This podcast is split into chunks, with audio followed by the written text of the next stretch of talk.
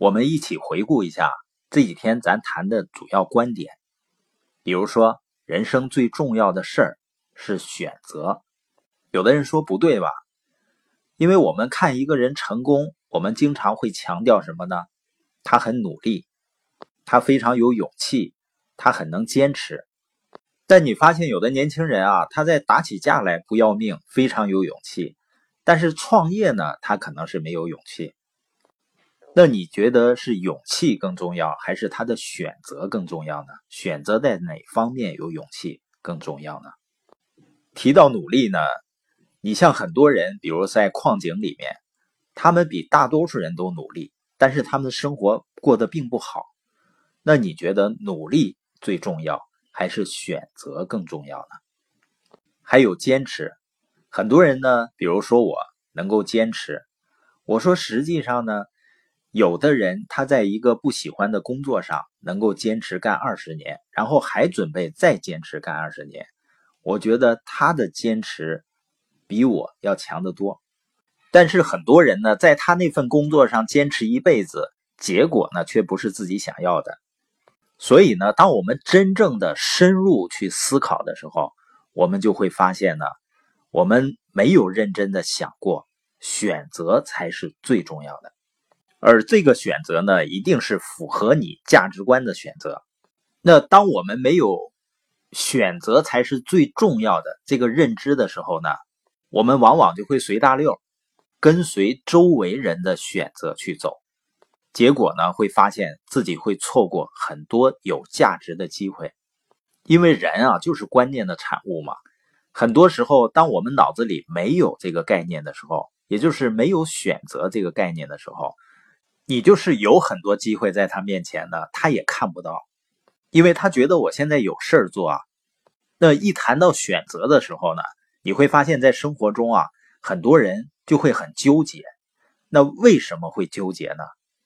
就是不知道怎么选择呗，你会发现归根到底是什么问题啊？就是价值观不清晰，就是你分不清什么是重要的，什么是最重要的。一个人只有正确的价值观，才谈得上正确的选择啊。你比如说巴菲特投资呢，他都选什么样的公司呢？一定是基于他的投资原则，也就是他的价值观。比如说，他强调安全边际，所以你发现啊，他投资的几乎无一例外的都是行业领导者、知名品牌。比如说呢，富国银行、IBM、苹果呢，也是今年才买入的，可口可乐。那为了不纠结，为了选择正确，就一定要打磨我们的价值观。那我们昨天又提到了富人思维呢，他不追求百分之百的确定性。他是有概率思维的，有了概率思维呢，它能帮我们避免一个毛病，就是一厢情愿。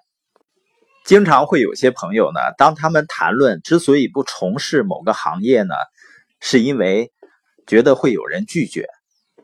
实际上呢，拒绝倒不是问题，因为如果你有了财务自由的想法呢，你已经拒绝了和大多数人一样去想问题。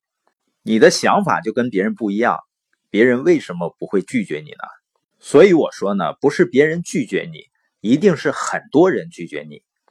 就像我们的播音，你就是再用心十倍去录制它，我相信仍然是很多人不喜欢听的。甚至很多人看到“财务自由”这个词，他连点开的兴趣都没有。那你觉得我需要伤心吗？我苦苦的哀求他，求求你了。去实现财务自由吧，就像我要开车去上海，然后呢，我吆喝去上海。这时候呢，有一个想去哈尔滨的人，我就拼命拽着他，我说：“我求你了，我免费拉你行不行？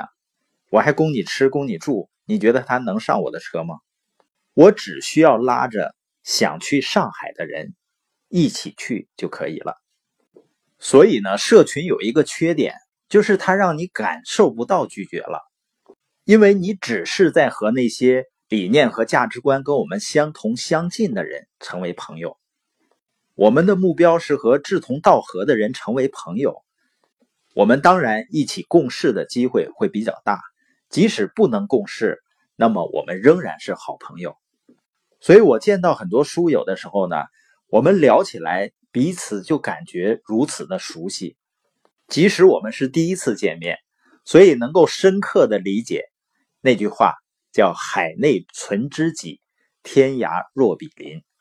那为什么说概率能够帮我们避免一厢情愿的毛病呢？因为面对更多的拒绝的时候，你能够对这个世界看得更清楚，你就会知道啊。你我都不是这个世界的中心。有的时候呢，一个人对他人或者对这个世界感到失望，什么原因呢？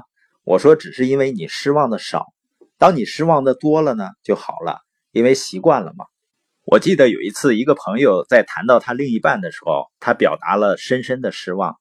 我说，为什么失望呢？他说，因为他只想自己，太自私了。我说，他只想自己，实际上是正常的。这是符合人性的。那如果你能超越人性，多理解他，多为他着想，你不就成为领导者了吗？